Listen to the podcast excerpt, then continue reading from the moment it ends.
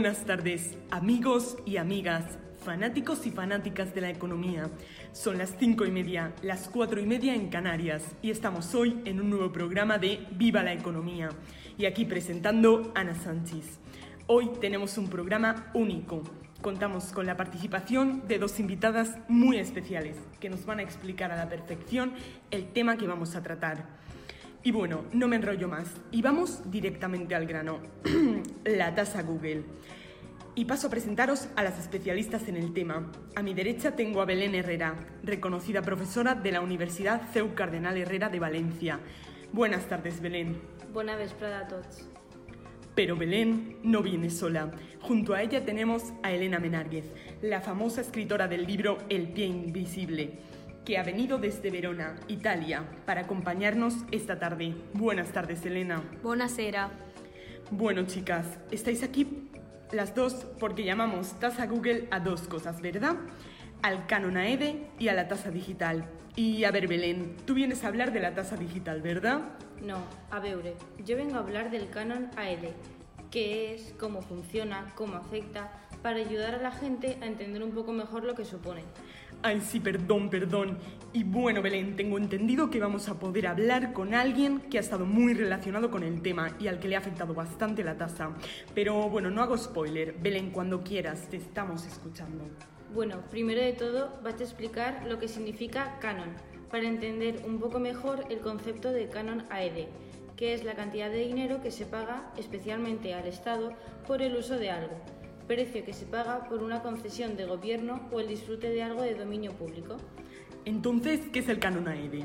El canon AED, por el acrónimo de la Asociación de Editores de, Diarios Españoles, el cual se refiere a una de las dos partes más polémicas de la reforma de la Ley de Propiedad Intelectual Española introducida en 2014, junto con el refuerzo de la llamada Ley SINDE.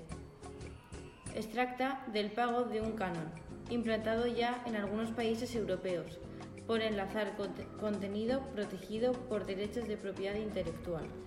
¿Y cuándo entró en vigor?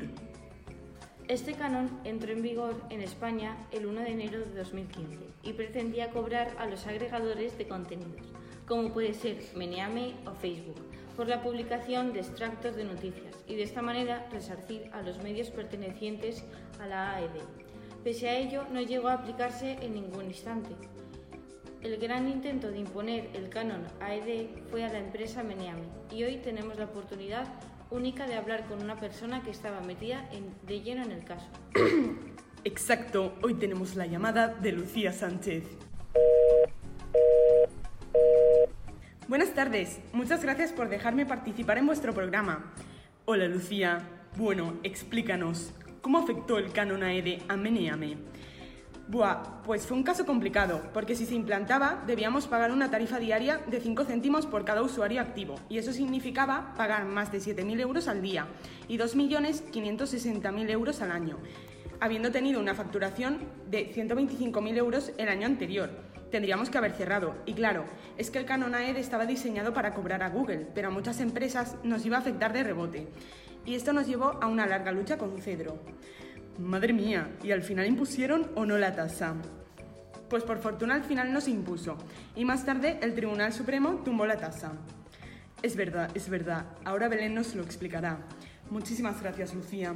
Ya nos vemos en otros programas. Me encantaría. Hasta otra. Adiós. Y bueno, después de esta explicación que nos ha ayudado a comprender cómo afecta el canon AED ya nos ha dicho Lucía que el canon AED lo tumbó el Tribunal Supremo en 2018. ¿Es así, Belén? Pues sí, y eso va a suposar un nuevo golpe al Centro Español de Derechos Depográficos, CEDRO, porque deja sin efecto ni recurso toda la normativa. Todo esto se ha debido a un recurso interpuesto por la Conferencia de Rectores de Universidades Españolas, CRUE, el cual presentaron tras haber encontrado un defecto de forma en la tramitación del canon y es que el Ministerio de Cultura no había tenido en cuenta el impacto de la orden en familias numerosas, un pequeño detalle que ha servido para acabar otra vez con la tasa Google. Esto ha dejado anulada la ley que tendrán para volver a empezar una vez más si quieren intentar cobrarle agregadores y webs. Perfecto, Belén, muchas gracias. Creo que has ayudado mucho a entender el canon AEDE a nuestros oyentes a la perfección. Y ya hemos dicho antes que la tasa Google era también el nombre que se le atribuye a la tasa digital. Y para explicar qué es la tasa digital está aquí Elena. Cuéntanos. Bueno, pues buenas tardes a todos. Muchas gracias por dejarme participar. Estoy muy agradecida de estar aquí. Lo primero, decir que la tasa digital es bastante sencilla de explicar y entender, así que lo haré lo más ameno posible para que todo el mundo lo pueda retener en su memoria el máximo tiempo posible. La tasa digital es un impuesto creado exclusivamente para empresas o colectivos de intermediación online con un determinado nivel de ingresos. Estos deberían ser sobre unos 750 millones de euros a nivel global y 3 millones a nivel doméstico. El impuesto que deberían pagar sería de un 3% sobre la facturación de estos. Como veis, es una gran cantidad de dinero pero no para algunas de las empresas a las que les afecta esta tasa, como son las grandes compañías como Amazon, Facebook, el gran Twitter o el mismo Google.